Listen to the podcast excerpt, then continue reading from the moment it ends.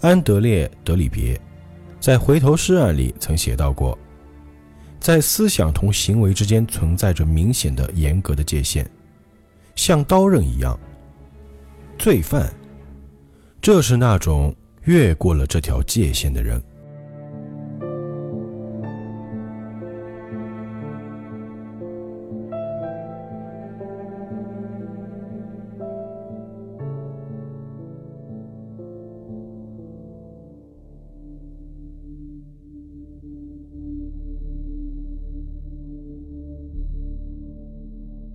欢迎收听《引力奇说之重案回忆录》。大家好，我是大周。大家好，我是老钱。那今天呢，由我和老钱两个人一起啊，来为大家讲一个杀人魔的故事。对的，那大家谈到奥地利这个地方啊，也许很多人想到就是它的首都维也纳。那我们知道，维也纳是一个非常闻名于世界的音乐和歌剧之都。但是呢，在这样一个风景秀美、充满了艺术气息的美丽国度啊，历史上曾经出现过一个流窜在世界各地疯狂杀戮，而且依然受到各界人士追捧的一个连环杀手。哎，他就是我们今天要讲的这个维也纳绞杀魔，他的名字叫杰克·恩特维格。哦，也叫捷克是吧？哎，说到捷克，实际上当年他有个同名的前辈啊，对，就是非常有名。啊，就是有名的开膛手杰克。对，而且据我所知啊，就这个现在这个杰克啊，嗯他的就是犯罪目标嗯对象啊，嗯，也是专门挑妓女哦，就是跟那个开膛手杰克是一样的。啊。然后他的不同点呢，就是一个呢，他一生他没有被定罪，哦，他没有被真正意义上的就是定罪了。就是没有而且呢对能啊没有能够判他。对对对，都是一些间接性的证据，直接性证据没有。然然后还有呢，就是他是一个刚刚也说了，是个公众人物，受人各界追捧的一个这么一个，还是个明，星，而且还出现在电视荧幕上面，嗯而且他也把自己的一些经历啊、杀人的过程啊，嗯，想写出了那个小说出版，哎呦，而且还有当然就出现了大量的粉丝，也是相当的嚣张了啊。甚至到现在仍有人相信他是个无辜者，就他没有杀人。那这个人到底真的无辜吗？那我们今天就来好好聊一聊他吧。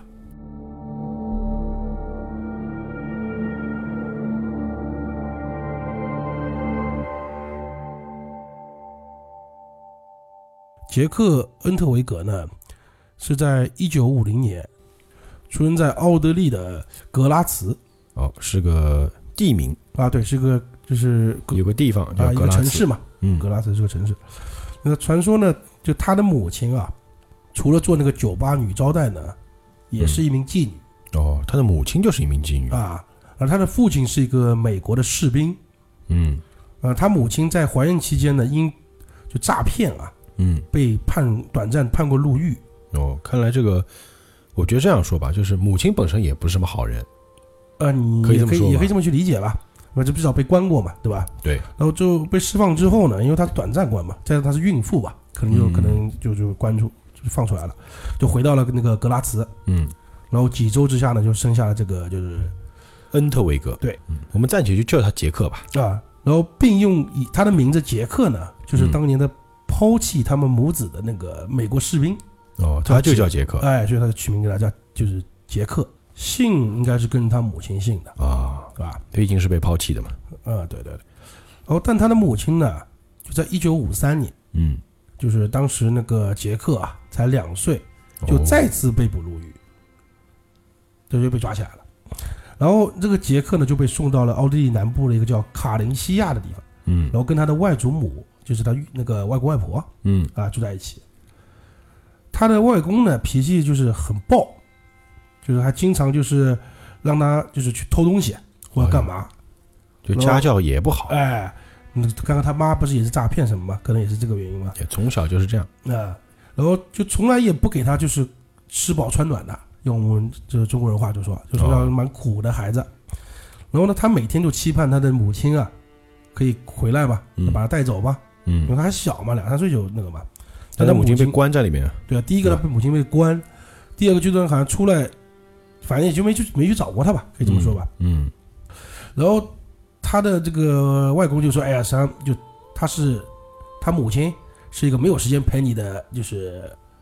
流浪汉，就他不管你了，他走了，他不要你了哎，不要你了。”然后在那之后呢，他还去过那个，就是去找过他母亲，嗯但是他没找他母亲，找到了就他母亲的姐姐，叫安娜嗯，应该是就姨妈，啊，对对吧？就是阿姨，我们这里叫她哎，我啊们，这边叫啊阿姨，阿姨一般叫姨妈。嗯，啊，也是个妓女，哎呦，也是个妓女。啊，对。嗯但是呢，她这个阿姨呢，姨妈呢，嗯，对的，她很好。嗯，然后最最后呢，她这个姨妈不幸的被她最后一个顾客，哦那就是恩客啊，给杀了恩客啊，或者叫嫖客啊而。且我们就嫖客或者恩客，恩客好听点吧，嗯，给杀了。她的就一下子就是精神崩溃了吧？哦哟，因为那本身就没什么亲人哎啊，对啊，亲人应该说有亲人，但是对他很差。啊对，妈妈也不要她了，呃，爸唯一一个爸对他从好的，结果还死了。啊，对，爸也不知道在哪儿嗯那种。然后他九岁的时候呢，就开始逃学，然后在十六岁的时候，因为殴打妓女啊，嗯，要被第一次关进去，哦被，捕。可能这个所谓的捕呢，也就是像我们这里的那个，做耗子，呃，做一个几天或者十五天，我我我猜啊，哎十五天拘留。啊、在一九六六年到一九七四年，嗯就这个这段时间，就十六岁到二十四岁这段时间啊，嗯他因为盗窃、呃抢劫，还嗯有就是性侵，但是对对妓女啊，他对普通人没有，就对妓女，嗯，他一共有十六次犯罪记录。哎呦，就是这九年里面啊，实际上他大多数时间是在那个牢里待的，因为他是出来又进去嘛，哎出来对又进去，他不是二不进进宫、三进宫、四对进，宫因，为他都是小事儿，嗯就犯点小错，所以他也不是说一啊下关十六次犯罪记录嘛，就十六次进宫嘛。啊，对。然后在一九七四年呢，嗯他就觉得就是可能前段时间关的时间太短了，他想说一次来个大的做久点儿是吧？可能也没地方去，他就犯下了人生中第一起谋杀案。哦，然后被害人呢是一名德国人，哦十八岁的小女孩儿，叫玛格丽特·谢佛刚刚成年。啊，对。然后杰克呢是用那个胸罩带子啊嗯把他给勒死的哦，绞死。啊，绞刑， 可以就这么就是私私刑绞刑对吧？嗯，然后在一九七六年呢，他就被判那个终身监禁，那其实当时应该说是判的蛮重的了啊。因为奥地利是没有死刑的哦啊，就最严重也就是终身监禁啊，。对。然后当那个杰克认罪了呢，就别人问他为什么嘛，嗯，是不是你干干嘛这么做呢？他就说啊，他在那个死者啊受害人的身上看到他母亲的影子，哦，但是他也没说是到底是恨呢还是爱呢，他他也没说清楚，反正就对是呀他说了一个但是之前也说他经常会殴打，对吧？还是个性侵妓女嘛，啊，对他实际上对这个应该是有点有一方面的仇恨吧，对吧？？我觉得他可能会这么认为啊，就是说母亲这个职业啊，嗯包括他的家庭影响，导致他现在过这样的生活。可能啊他对这个职业是有憎恨的。应该是这种感觉，嗯，或者是看不起啊，或者就就就反正一大堆嘛，对不对嗯？那、对我他到底心里怎么想，我们也不知道啊。对，反正就是想告诉大家，就是他肯定是有一些内心的问题吧，或者儿对童的阴影啊，心理上的什么问哎题。然后他被判那个终身监禁嘛，他那也这个小孩儿呢也不错，知道吧？因为毕竟那时候他才二十四岁嘛，嗯，呃，76年轻人啊，七六年、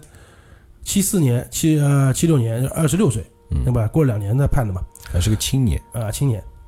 然后他在监狱中呢，就不断学习，因为他本来不是不认什么字儿，知道吧？嗯嗯他监狱不是有时间了嘛，呃嗯可认字儿干嘛？认真学习啊，就开始写书、写故事哦，在监狱里写书。啊。他创作了大量的短篇的小说啊、诗歌啊，哟，这些就是东西，然后还有他的自传哦，他还写了自传。啊，就是叫《炼狱监狱之旅》，就是可能是写他怎么去监狱啊，或者在监狱怎么发生事儿啊，可能这么一样的事情。他这本书啊，当时是就是类似于现在的所谓的畅销小说。可以这么说嗯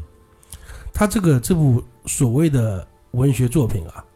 甚至有些学校啊，把它列为必读书籍，有这么厉害？就已经到了文坛上算是一个高峰啊，可以说这么说，对不对？哎你别说他可能就这么说吧，他是很有天赋，我觉得是。啊，还有一个就我也觉得奇怪啊，就是它里面写书竟然还能在外面出版，这个也是蛮屌的。哎这个可能是当地的法律 吧。啊，对，这我们如果在中国肯定是不现实的，啊对，不太可能。嗯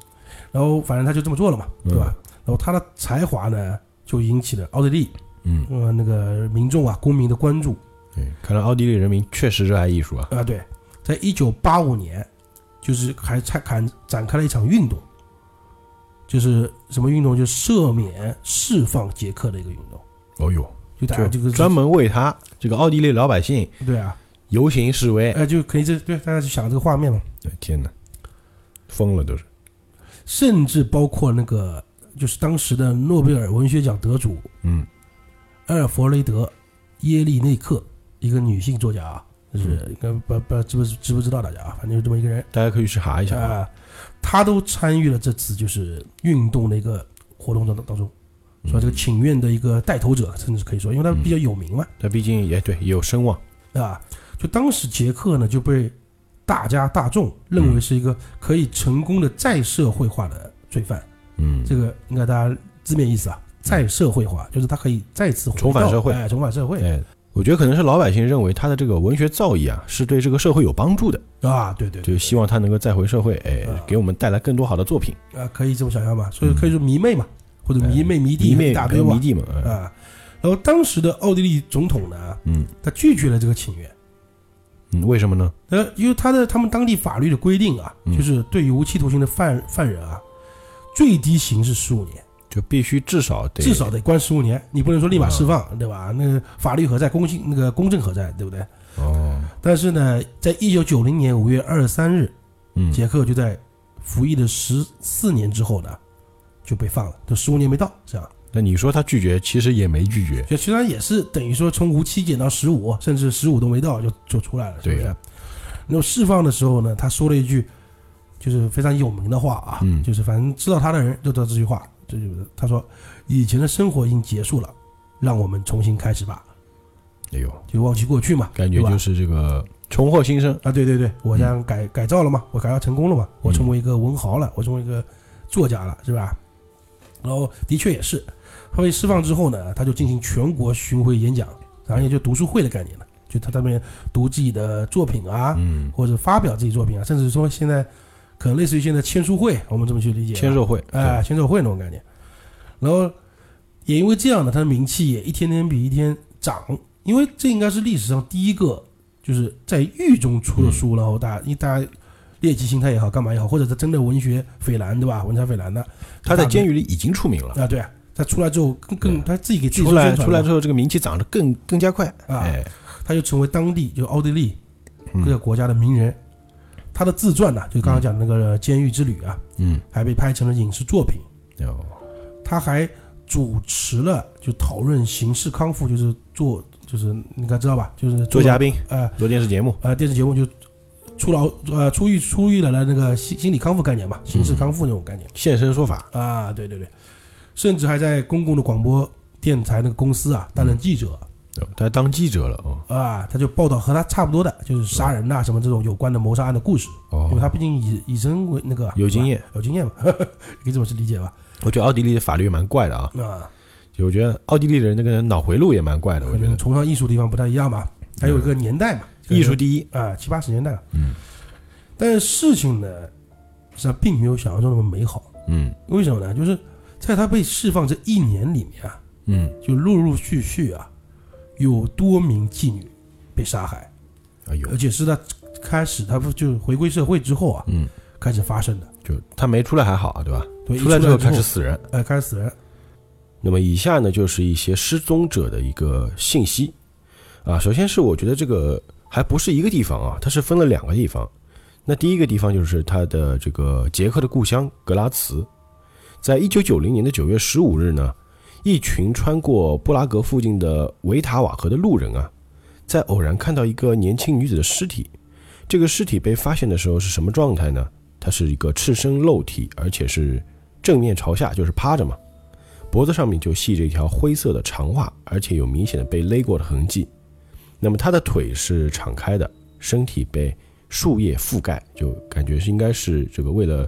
藏尸，把这个树叶给盖在身上了。后来警方就确认这个人叫做阿尔弗雷德·施伦普夫，她是一名妓女。那么接下来呢，在一九九一年的一月份啊，在城外的一个森林里，诶，一群徒步者发现了一具尸体，他和第一具尸体的情况是一样，也是有被勒过的痕迹，身体上也是盖着枯叶和荆棘。虽然他不是裸体啊，但是他的双腿是裸露的。那这个人叫做海迪·海默勒。又过了几天啊，在布雷根茨的一个森林里面，另外一具尸体又被找到了。他的死亡方式和前面两起都是相似的，应该说是相符。他的名字叫布鲁西德·玛莎。那之后发现的这两具尸体呢，他们也有一个同样的身份，他们同样也是妓女。那这就是在格拉茨发现的三具尸体。当然，不光是格拉茨啊，还有维也纳也发生了失踪案。那第一个人是在五月二十日在维也纳森林中被发现的，是一个退休人员在这个森林里散步，他就闻到一些很奇怪的气味，然后他就环顾森林地面，然后也是啊，在这个残枝败叶当中看到一具尸体。这个年轻女子呢，赤身裸体，身上只有一条紧身裤缠绕在肩膀上，她趴在地上，双腿分开，尸体已经，呃，已经腐败了，流出的液体都已经渗到地上了，甚至啊，她的右腿已经被狐狸吃光。后来验尸官就发现，她是被自己的紧身衣勒死的。那后来警方就确认了这个受害者是谁，呃，因为她的丈夫呢，之前啊有提交过一个失踪人员报告，就是说，诶，他的妻子失踪了。这个人叫做沙宾莫兹，是一个二十五岁的售货员。那她白天的工作呢是在面包店里卖面包，但是她丈夫啊不知道她有一个秘密身份，其实她叫做秘密妓女。那维也纳这个地方啊，就是说没有在卫生部门登记注册的性工作者叫做秘密妓女，就是说维也纳这个地方它的这个性工作其实是合法的，只要你注册就可以开展。而且呢，这个沙宾莫兹啊，因为他一直在吸毒。所以导致他的这个面包店的工资根本就承担不了他的开销，所以呢，他在四月十六日晚上的十一点的时候啊，他的朋友把他送到了西火车站附近的一个十字路口就离开了。那五周之后呢，警方就发现了他的尸体，而且这个尸体的腐烂程度啊，说明他已经死了很久了。哎，这是在维也纳发现的第一具。那第二个尸体呢，是在五月二十三日被发现的，其实就是三天之后。呃，一位女士呢，她在这个也是在森林里面，发现了一个叫做凯琳·艾拉鲁的裸露的尸体。她是五月七日晚上在工作的酒馆就消失了。那消失的地方，距离前面这个沙宾莫兹的这个最后一次发现的地方只有几个街区远，其实就很近。感觉她是被应该是被开车带到了城外，呃，十六公里，然后在树林的更深处被发现的。她的尸体呢，也是。躺在一片这个树林当中，距离最近的公路也一百米左右吧。呃，很可能呢，这个凶手啊是强迫他走到了他现在被发现的地方，然后，呃，应该为什么说是被强迫啊？因为他脸上的有这个伤口，证明他生前是被殴打过的，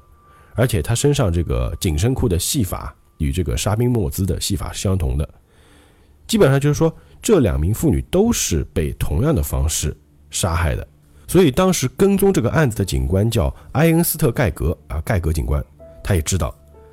不光是他们两个失踪了，还有失踪的人。那这两个失踪的女子，一个叫做席尔瓦，另外一个叫雷吉娜。盖格警官就认为，这两个失踪女子的尸体出现也只是时间问题。那果不其然，没过几个月啊，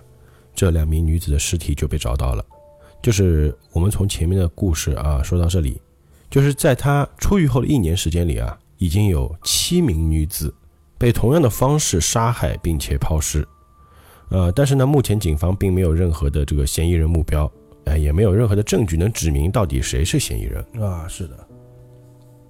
然后奥地利就是这个国家所有的警察、啊、嗯就聚集在一起，又展开了一个全国性的调查案。嗯，因为这个案件其实已经非常非常严重了。也，它是奥地利历史上最大规模的一个凶案调查，哦就是因为全国的警方警就是警方势力都出出都出动了嘛，嗯等于说，然后这时候在在在这个警察就是一筹莫展的时候啊，嗯，突然出现了一个人，哎，这人就是我们的主角杰克·恩特维格，嗯，因为他当时是一个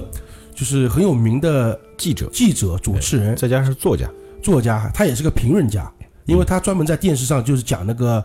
犯人改造啊，或者是监狱改革这种话题，就他在当地是很有名的嘛。对，而且他他也在杂志上专门写了关于失踪妓女的这种文章，嗯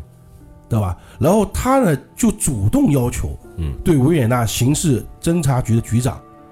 进行采访对，啊艾德巴赫进行那个电台采访，哦了解那个调查的进展。嗯然后后来就他他得到允许之后就采访嘛，嗯他就围绕着他那个维也纳地区的妓女呢，就展开整个问嘛，什么什么什么什么，然后想知道警方有没有找到线索啊，或什么什么，然后埃德巴赫那个局长呢，就当时的会回回答问题呢，回答就是说，我们现在完全不知道凶凶手是谁。而且是不是一名凶手，我们也不知道，都是就是嗯不知道到底是一个人杀的呢，还有几个人一哎，起杀是的对对，就是是模仿犯罪，还是说一个人的一个连续连环杀人案？啊、对，这个采访呢，当时引起了全国的轰动嘛，嗯也是因为这个报道嘛，就他不是写文章的嘛，嗯报道对或者对是对电台什么的，他又再一次的得到了就是成名，又得到更多关注嘛，哎因为他是个记者嘛。所以我觉得很，因为我们自己我们知道这个主人公就是他嘛，就我们现在讲到现在都对知道现在是哎知道了哎，我们是知道的，因为我们今天啊是很明显的告诉大家，但是放在当时的话，其实警方也是蒙在鼓里的，因为按照常理来说啊，如果杀人犯他就是本人，一般只会逃避啊，一般第一反应肯定是逃脱，但他反而是凑上去，就是哎，你这边死人了是吧？我来看看呢，什么情况啊？感觉他好像就是一个没事人一样。但是他的身份是允许他这么做的。哎，对，我觉得他这个身份对他来说是一个极好的伪装啊。还有第二个，我觉得他也是那种就是，可能也是想窃取一下那个警方的调查成那个哎，对对，成想绩了解一对下吧现在调查的情到况什怎么么样，到什么地步了，哎，是吧看看自己有没有危险。啊，对，因为他自己可能觉得做的天衣天衣无缝嘛，嗯但谁知道有没有岔漏啊什么的，对他看看有没有情况。然后特别好玩，就这里边开始发生了，嗯就是有个退休的警察嗯叫做奥古斯施纳，嗯，他就从从这个就是报纸上，就他不写的报道嘛，对就看到了这这个案子，就是恩格维的维啊维格写的这个东西，嗯，然后他就注意到受害人的那个被杀方式和弃尸的那个地点呢，嗯，就让他想起了二十年前的一起案子，哎就有很多相似点，就他觉得他知道凶手是谁了，哦，因为他觉得凶手就是这个记者杰克·恩特维格。但是目前应该是没有任何证据啊。因为在一九就是刚刚我们说的，一九七四年他第一次犯案，就是同样的手法，哎，对，前面提到过是一个十八岁的这个德国女孩叫玛格丽特·谢佛，哎，当时就是被勒死的，是用是用她的胸罩，哎，把她给勒死了。对，也是用勒死那个绞死那种手法嘛。哎，对，但我们也知道他服刑了嘛，嗯做了，刚才前面都讲过了，嗯，他出狱之后也是改头换面了嘛，哎而且对成为了公众人物。对，而且你也知道，他出狱的原因就是因为大家觉得他可信嘛，嗯是可以再社会化的嘛。很有才华。所以说，在这样的社会共识下面啊，嗯就当时的退休警察，他就认为那个杰克是再度杀人嘛，嗯他就去跟那个警方讲嘛，他退休了，但他就找了个专案组，嗯说哎，我觉得还是他什么什么，专案组竟然没有一个人相信，就没有半点相信啊，嗯，觉得杰克是这个连环呃杀手，因为他他们有那个同样的，他们有道理啊，他们说第一个就是最近这些案子呢和一九七四年代中的不是完全相同，对，因为当年那个女孩呢不是妓女，就哎杰这克次哎这次都是记忆。哎，杰克和那个女孩是认识的，就他们是认识情况下，嗯呃，妓女肯定不都是认识的嘛，因为她都是就是随机的嘛，感觉你不能对说都认识嘛，对不对？然后呢，再加上呢，杰克现在又是知名的作家和主持人，为了这起案子呢，他还采访过妓女和警察，嗯采访过专案组，就他就看上去就让警察感觉他根本就不会是一个就是杀人的人呐、就杀妓女或干嘛的人，对因为他是生公活众人物，啊对，因为他生活过得很好嘛，有钱花，有名，有名有利的，名利双收的，对，这何必呢？对，他就没有理由去做这件事情嘛，哎，对，那总要动机的吧？那专案组觉得就没把这个当回事儿哎，对，以目前这个情况来说，确实是找不到什么动机哈。啊，对啊，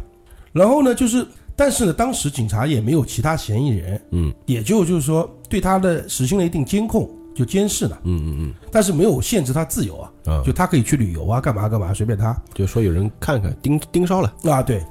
然后当时那个局长啊，就前面讲那个被采访那个，哎，啊就是埃德巴赫那个局长，嗯，他又因为那个退休警员跟他讲了之后嘛，就是他又把这几个案子看了一看，嗯他又发现还是有很多的相似的地方，嗯，就是都是第一个勒死啊什么什么，他对于可能警察那个侦探的一个直觉觉吧，，对，他又觉得还是产生了一些怀疑，所以后来等那个杰克回到维也纳，就杰克不是去旅游了吗？嗯就对回到之后，呃，爱德巴赫就问他，就爱德巴赫就说，哎，就是直接说你是不是啊，什么什么什么，就质问他嘛。然后嗯哦直接问了，啊，对对。然后杰克的意思说，他说我不想谈论过去，对吧？哦而且爱德巴赫他也没有任何证据指向他，只是他有个猜测嘛，他怀疑嘛，嗯所以也只好把他放走了。然后呢，杰克去了一趟那个呃洛杉矶，哦就是美国 L A。嗯，然后他住在哪里呢？他去洛杉矶的时候住在了最有名的塞西尔酒店。哦，这个塞西尔酒店，我们之前有一期节目专门讲过啊，说是美国最恐怖的酒店。啊这个里面对对对涉及到一些案子，就是最有名的就是那个黑色大丽花，啊还有对对就是蓝可儿事件，啊，对，最近我们就比较近的就是兰可儿嘛，哎，还有那个叫午夜这个午夜暗杀者那个人，就是恶魔，恶哎魔的午化夜恶身。魔，对对对，啊这个酒店本身就很传奇啊。如果说这个想了解这个酒店故事的，也可以回去听听我们那一期节目啊，就就是美国最恐怖的酒店塞西尔酒店那一期。啊，对，这个酒店好像就是杀人犯、变态杀手都特别喜欢在那边住、哎，对 对，对有一种莫名的吸引力啊。啊，对，而且那边也是很受妓女啊，嗯因为他比较很多违法违法的人可能在那边附近，你知道吧？感觉像是个毒窝、呃啊，对对对毒对，巢那种地方啊。但是他又很靠近市中心的警察局总部，哦，就是可能就是最安全的嗯地方、最危险的地方就是最安全的嘛，蛮可能这讽样。刺的，其实。，对，然后在六月二十四号那个白天上午，嗯，那杰克呢访问了 LAPD 中心啊，就是洛杉矶警察局。啊，对对，然后获得了与那个巡逻员啊，就是巡警嘛，嗯一起去巡逻那个权利，哎，因为他不是记者身份嘛，啊，对对，然后他就还采访了他们当时的局长啊，嗯，还有就是讨论了洛杉矶的什么种族紧张问题啊、局势啊然什么后这样子，然后呢。第二天呢，他还就六月二十五号呢，他还就去了那个马布里太平洋的，呃，就谢尔谢尔家，就是一个制片人，嗯，他访问了一个电影制片人，叫多恩海姆，他想把自己的那个自传呢、他之前不是有个自传嘛，嗯，改编成一个电影，然后他们谈了很长时间，嗯，然后最后杰克觉得那个多恩海姆可能就不感兴趣对他这个题材，他们就没有什么签什么合同啊、协议啊，啊，然后他就离开了那个洛杉矶。哎，感觉他去这个洛杉矶还是做了一些比较正常的工作哈，并没有犯案啊。呃，对，但是呢，嗯，就在杰克就是在洛杉矶停留这段时间里面呢，这里的妓女就性工作者啊，也同样莫名其妙的死了。也感觉这个杰克所到之处啊，总会有这个性工作者死去啊。那接下来我们就来说一说这个洛杉矶发生的案件。那这边要说的，我们先说后面一个啊。一九九一年的七月十一日上午啊，有几个人跟他们的孩子呢，就开车到城市西北部马里布的这个科拉尔峡谷路的那边去看日出。当他们准备前往山顶的位置的时候呢，就是在路边的丛林里面看到一个尸体，把他们吓坏了。在马路的以西差不多六十米左右啊，在一个灌木丛下面，一名妇女的尸体正面朝上，她的面部呢非常的模糊，因为鼻子、嘴巴、眼睛和耳朵都流出了这个蛆虫。然后她的 T 恤被缠绕在她的肩膀上，在她的脖子上呢有一个紧紧打了结的胸罩。警方就通过这个指纹辨识啊，这个人也是一个妓女，叫雪莉龙。那根据这个病理学家估计呢，受害者已经死了四到七天，而当时正好啊，在这个 LAPD 就是洛杉矶警察局，有一个专门调查凶案的侦探叫弗雷德米勒，他听到了这个消息之后，他就觉得，哎，他之前一直在调查的这个杀手又再次作案了，所以可见啊，这起案件并不是在洛杉矶发生的第一起，而是后面的几起。那之前其实这个侦探弗雷德米勒已经在调查一个凶案。那在一九九一年的六月十九日晚上呢，有一个二十岁的女孩叫香农·艾克斯利，在上班前就打电话给她父亲，并告诉他，呃，她试图让这个生活变得井然有序，巴拉巴拉又说一堆，哎，总之就是聊了一些家常了。那那天晚上呢，她的最后一个顾客啊，在午夜后的某个时间呢，把她带到了第七大道，然后就向东开车，穿过了洛杉矶河流，到了第七大道和这个菲克特活动中心的这个地方。那在一片被桉树包围的空地上呢，警察发现这个呃香农，哎 Shannon，他被自己的胸罩勒死了，没有任何目击证人看到凶手的车或者听到他的尖叫声。那同样的，这个 Shannon 艾克斯利也是一名妓女。那一周之后呢，呃，这个侦探米勒又看到了一个女孩死去的这个电讯，是一个无家可归的这个流浪汉在洛杉矶的河岸边上啊，这个工业区，当时在捡垃圾，他就发现一具女孩的尸体躺在一辆大型拖车的下面，脖子上呢也系着一个紧紧打结的胸罩，那她身上的大多数的衣服都不见了，而且这个在身体附近呢发现了袜子、T 恤还有皮下注射器，那她的指纹也证明这个人是三十三岁的艾琳·罗德里格斯，她是在一九九一年四月从德克萨斯阿尔帕索来到洛杉矶的，在那里她与她的丈夫和四个孩子生活在一起。那至于她是不是妓女，我们暂时就不知道，但是我推测啊，她可能也是。所以说，在这个洛杉矶啊，就也发生了三起这样的案件，而且手法跟之前我们提到的都一样。啊，我们现在把目光再转回到奥地利啊，嗯，好，奥地利警方呢，就是经过这这段时间去那个调查什么的，他们后来发现，在七名死者，就七名妓女死者的嗯尸体那个上面，都找到一个共同点是什么呢？他们被勒死的打结的手法都是一模一样的。哦，那就可以串并了。那这是有一个就是七具七起具有共同点的一个特征了嘛？嗯等于说这个案件，然后再加上之后有一名叫乔安娜的十九岁的妓女，嗯，然后向警方提供消息说她在格拉茨被一个男子带上一辆那个车，嗯，然后车牌是 W Jack E 一，哦，就车牌就是 J A C K，呃就是杰克。对，然后男子把车开到城外，然后男子强迫她脱掉衣服啊，嗯并且躺在她肚皮上面，之后就是把她手捆在背后。嗯，哦，他在他疼痛和尖叫中，就是就呻吟男声音就是越来越爽嘛，那个男子得到了满足，啊得到满足，然后他就也开很变态啊。哎，然后他就开车，就是回到把他带回那个格拉斯，就回到家，算是把他送回去。哦，这等于说他这件事情是发生在第一个就是被在格拉茨被杀妓女的前几天，啊，之前啊就是实际上这个乔安娜才是可能是第一个受害者，只是她没有死，没死，就当时她没有杀嘛，哎，然后他们警光警方就提供给他看照片嘛，就认人嘛，嗯对对然后对，他也一眼就认出了杰克，哦就，就是他，哎，就是恩特维格，嗯当时那个变态就是他，哎，当时那个客人就是他，嗯，然后通过这两个，我们说所谓的。也算是人证物证吧，嗯，因为他那个物证还不能完全算啊，因为只是手法相同，人证嘛就是有一个说，哎，这样子嘛，应该说嫌疑相当大了，对，现在嫌疑所向应该是向指向他了嘛，哎，至少他成为了嫌疑人之一。啊，对。然后呢，还有一个事情是什么呢？就是警方去他家调查，嗯，发现就是他去过所有案发现场，哦，因为他有所谓的什么小票啊，或者是嗯加油票、或者买东西的票啊，都是在案发现场的附近。哎，这嫌疑更大了。对，这个太巧合了。对然后他们也就是发现了他有出境的一个记录，嗯就是去美国洛杉矶这件事情嘛。嗯，然后他们当时就跟就是洛杉矶警方米勒去，呃联系，就是刚刚说的米勒。嗯，然后实际上当时洛杉矶警方呢，在短短十五天嘛，不是发生了三起嗯那个命案，他们也一头莫展嘛，因为这个实在无无从查查起嘛，因为都是陌生人，杀的也是妓女，是陌生人。所以说不像普通的案子，不像仇杀啊什么的，哎，对对，他没有任何的没有关就是系。哎，没有关联。嗯，正当他们莫一筹莫展的时候呢，奥地利警方一个电话，嗯，他们发现可能有一个跨国连环杀手，嗯，就是杰克，因为手法都一样。哎，杰克恩科维德，就听你这么说啊，其实现在啊我感觉应该没有什么直接证据能证明他就是，只是呃一些间接证据能够把他列入怀疑人的这个目标，但是呢，不能直接证明他一定就是那个人。啊，对对对对对。然后呢，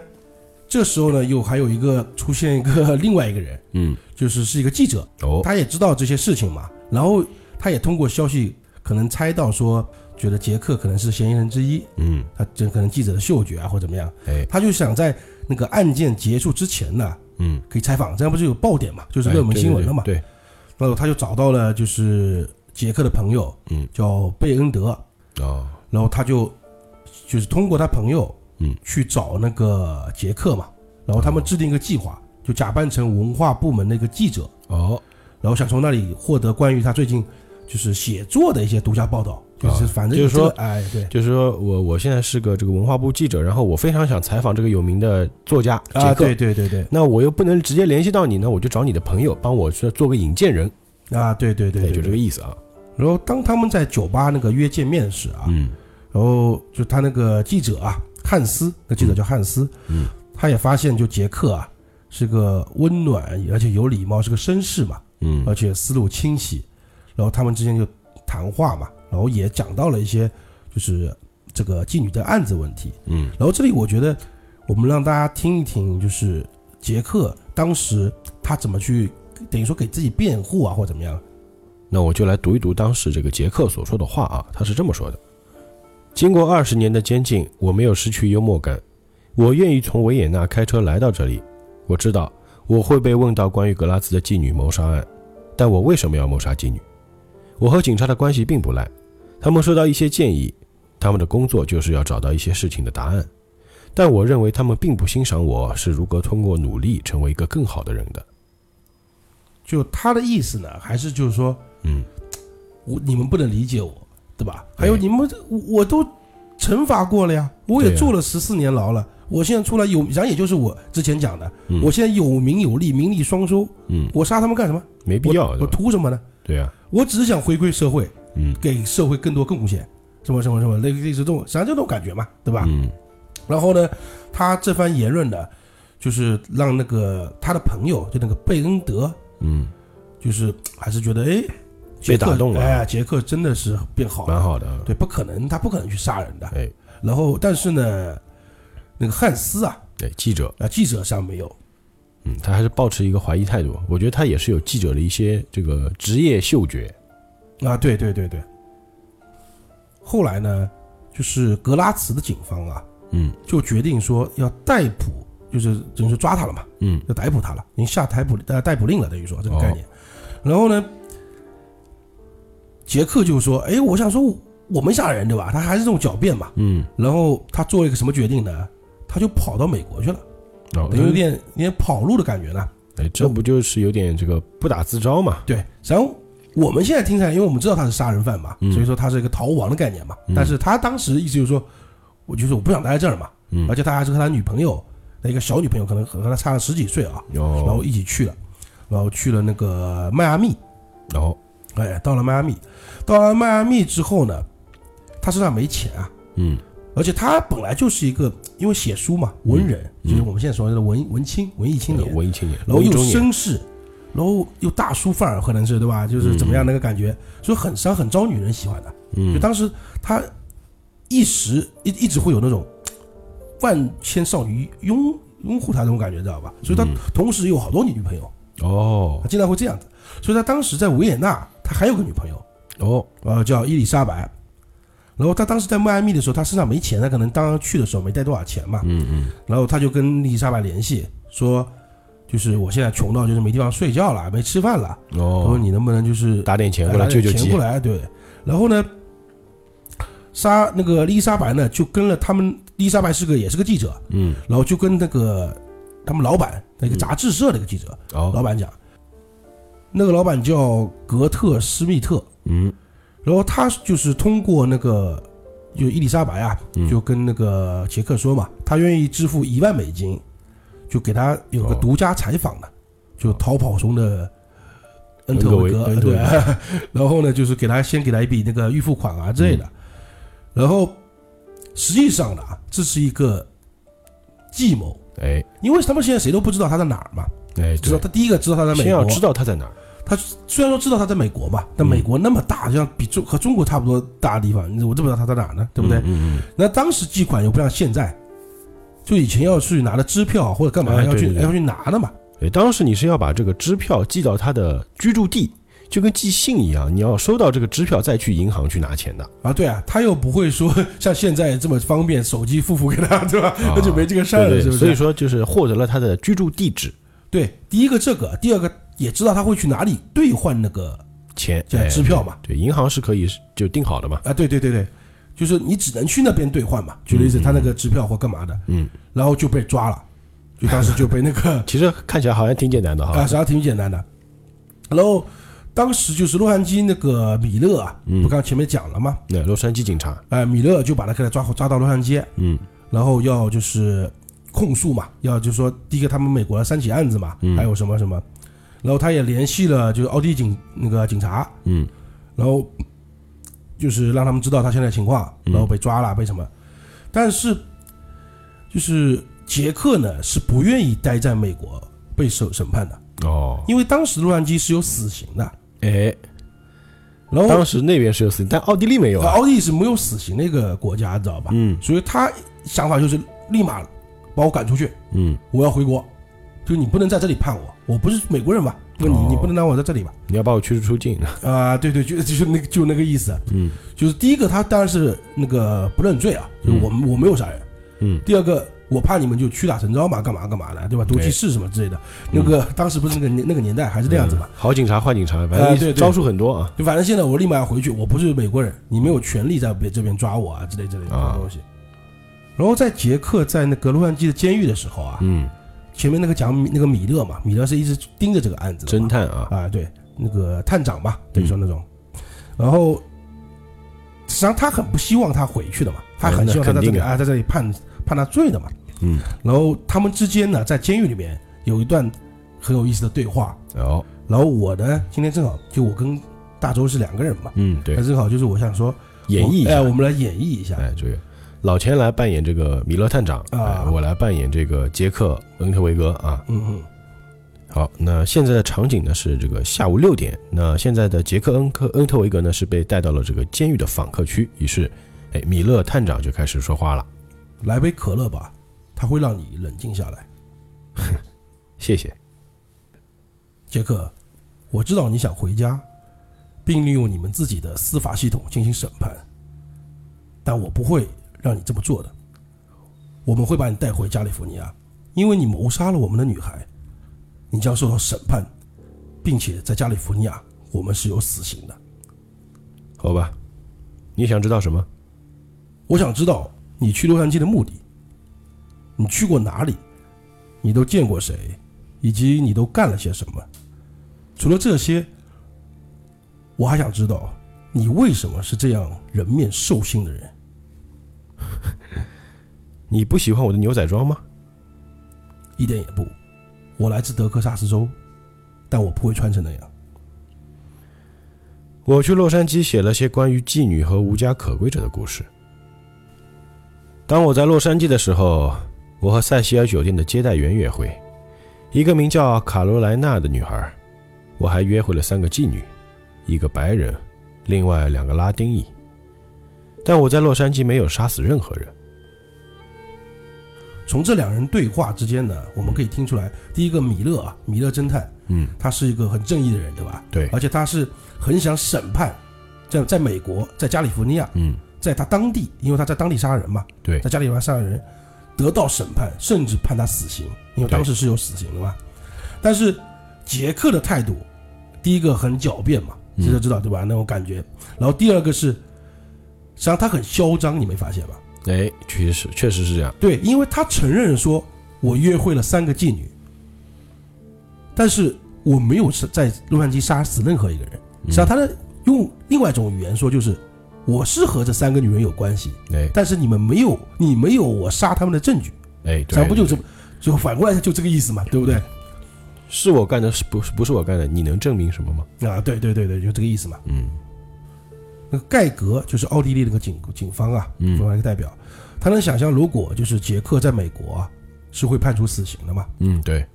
奥地利那边会多轰动，如果他这边被杀的话啊，，因为他在奥地利是个名人呀。对啊，并且他认为这件事情是很可能会发生的，因为他、 就是美国肯定要弄死他的，我感觉到啊。嗯，对对对，然后，呃，五月二十八号，一九九二年，嗯，那盖格就把那个杰克引渡回国了，啊回了奥地利。嗯，然后当他走下飞机那一刻啊，嗯有两名美国警察就把他给架着走了嘛。啊，夹在中哎、间，对，毕竟是美国那边送过来嘛。嗯，然后他就整个人很放松，就好像刚从美国度假回来的样子，你知道吧？他觉得自己无罪嘛，还是很嚣啊张啊。还是很嚣张。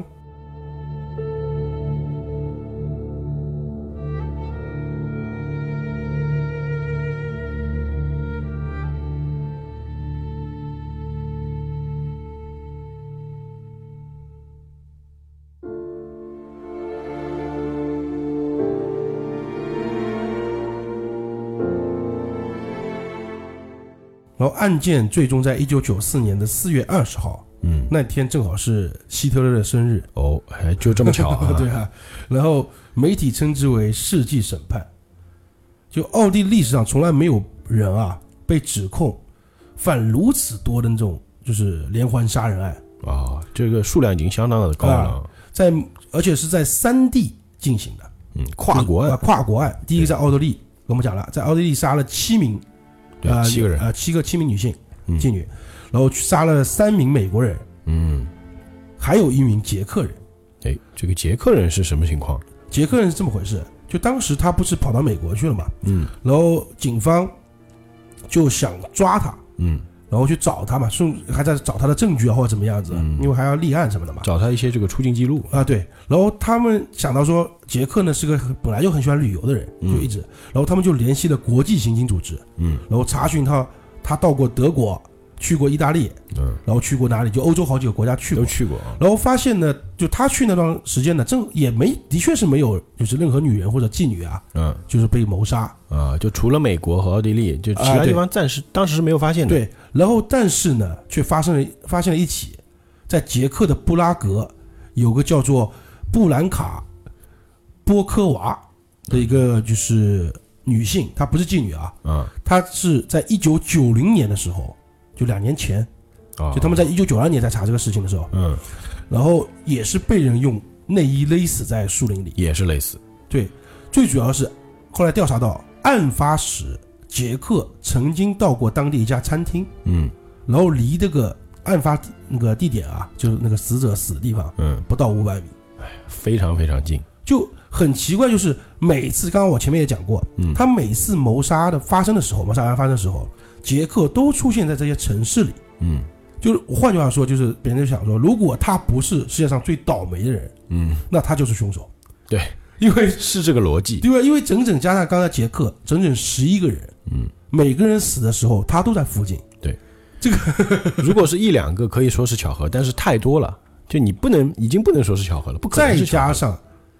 所有人的那个打劫方式啊，嗯，都是一样的，都是一样的，就是有的可能是用呃内衣、胸罩，有嗯的是用丝袜，有的是用裤子，但那个但节是都一样。对，打劫方式都是一模一样的。哎，然后他们又去寻找那个杰克曾经卖掉的车，嗯，然后在那个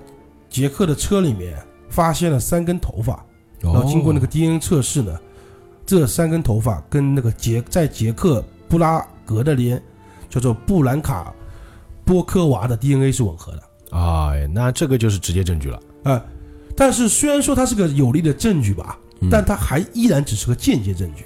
嗯因为你只能只证明能他证明他坐过这个他车。说对，通过这辆车，你不能证明他杀了他嘛。嗯他所以说他被三个国家，他不是被一个国家审判嗯啊，他是在奥地利被审判，他是被三个国国家同时就是告他、指控哦他，就是杀了十一名女性嘛，就加上捷克这个，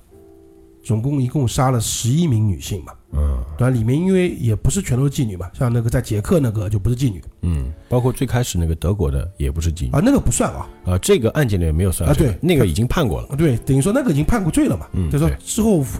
服刑出来之后，他又杀了十一个，嗯而且短短的几年呃一两年，呃两三年最多吧，对最对多对。，两三年里面，然后杰克的辩解是什么呢？嗯就是你凭这些证据，什么收据啊、发票啊、我吃饭嗯啊或买东西啊，或者是什么旅旅馆啊什么的，嗯，你只能证明我到过那里，对啊，对吧？接触过他们，对，但你不能证明我杀了他呀，因为他没有什么指纹什么，知道吧？啊然后就是检方呢，就控方呢，嗯就说间接证据呢也是证据，把所有的间接证据混在一起呢，就这个人不是凶手的几率有 多大？就我们刚刚说的，你就要不然就倒霉蛋，要不然你就就是凶手，就这么回事儿嘛。这不是巧合的可能性是比较高的，不然可后不太现实啊。对，然后这次就是也是历史上比较少见的啊，就间接证据直接拿来用了。哦，就按道理来说，间接证据不能当成那个当庭指证的那个哎，东西嘛，对对对，是这个道一理定。要直接证据嘛。但是他实在没有直接证据，而且这个情情况下，你不可能是巧合嘞，这巧合的可能性太低了，除非你真的是就是我们说的世界上最倒霉的人，但它不现实。啊，对，然后呢，你也知道欧洲是陪审团嘛，嗯，对，他陪就实审际上团制就的，是控方、检方就告诉你，哎，我这些证据你就是让听说给陪审团听的嘛，嗯就是你们看来有没有罪吧？是不是？那陪审团他们要投票嘛，对。然后最后是投了是六票赞成，嗯，就总共八个人，嗯然后两票反对就六票赞成他是有罪的啊，对，然后他被判了无期徒刑，哦，当时啊被判有罪，然后无期，然后不能假释，就不能再说，嗯，就像之前那样只有出来，知道吧？ 就是你必须给我做到死的那种概念了呃，剥夺政治权利终身啊，就是现在这种话说，嗯然后他的概念就是说，他们还是说我会上诉的嘛，因为我没罪，嗯我无罪，你不能这样弄我，是吧？然后我们接下来就说一下，就这个连环杀手的结局啊。嗯那，结局的确他被判刑了，对但是他还有上诉期的，就等于说他还没有完全定罪，啊，对对因对为只要他上诉没被驳回嘛，他没被驳回嘛，他还能继续上诉嘛，对，对不对？他还没有完全就是他还没坐牢嘛，所以他还没有真的服役判下来之后，他要过了这个上诉期之后才能就是正式开始坐牢是吗？啊。对对对，就是等于说你上诉没有成功，嗯被驳回了嗯或怎么样，那 OK，就开始你坐牢你现在服刑吧，啊，那等于比方你的罪完全定下来，这个案子才结嘛。嗯你只要上诉，你这案子没结嘛，嗯对，你可能再过个半年几个月，这个国外不就这样还了能嘛？拖着嘛就啊，是，就可以一直拖着嘛。然后呢，就在判决出来几个九个小时嗯之后呢，就是杰克呢用另外一种方式呢，实际上他等于说自我宣布自己有罪了，啊也不知道他在突然间在那个牢房里面想到什么了，知道 吗？他很奇怪，他在牢房里三点四十分左右，嗯用一节金属线和鞋带，就自己系成一根绳子，哎呦然后用之前杀死、杀害十一名受害者的打劫的方式，哦，把自己上吊自杀了。哎呦，我我我想说啊，这个这个鞋带质量挺好的，但吊是的吊的好，呃，但是他也是用就是杀死那些女人的方法杀害了自己，嗯就是也戏剧化的向这个世界展示了他这一系列谋杀案的凶手的一就个直接证据，哎因为对对对对吧？这就等于说，对吧？宣判我自己有罪了嘛？嗯对，我做给你们看，因为他们一直在纠结这个为什么都是相同的嘛。那嗯我如果我不知道，我怎么可能做的完全一模一样呢？对是啊不是？但是我觉得也比较讽刺啊，就是说他最终其实是没有受到，说到底他是没有受到法律制裁的，因为其实我们之前也讲过很多案件啊，无期徒刑其实比死刑来的更残酷，我是觉得对剥夺他的这个自由嘛，对但是他连这一点点罪他也不愿意去受，对对对对他就说就是我不愿意接受你们的审判对啊，他因为把自己给审判了，对，因为按照我按照那个法律流程来说的话，嗯他无期徒刑这个罪啊，就这个这个这个判刑啊，嗯他一天都没做啊。就像我刚才说的，他上诉期还在，就还没被驳回嗯，他这个案子实际上没被结案嘛。对，还没有定论，其实就对是对对，就像在节目一开始我们说的，其实这个杰克·恩特维格，他应该是在真正意义上没有被法律定罪的，奥地利历史上最疯狂、最残暴也是最狡猾的维也纳绞杀人魔。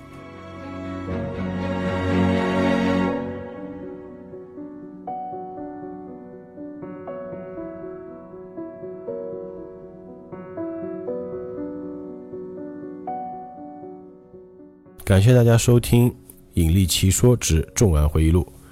我们的节目在三个平台可以收听到，第一个是网易云音乐，那喜马拉雅 FM 还有荔枝 FM。如果大家想要加入话题的讨论，可以在这个简介里面找到我的微信号，大家可以加我的微信，我会把你们拉到引力社听友俱乐部里面。今天的案件就聊到这里，我们下周五不见不散。愿引力与你同在，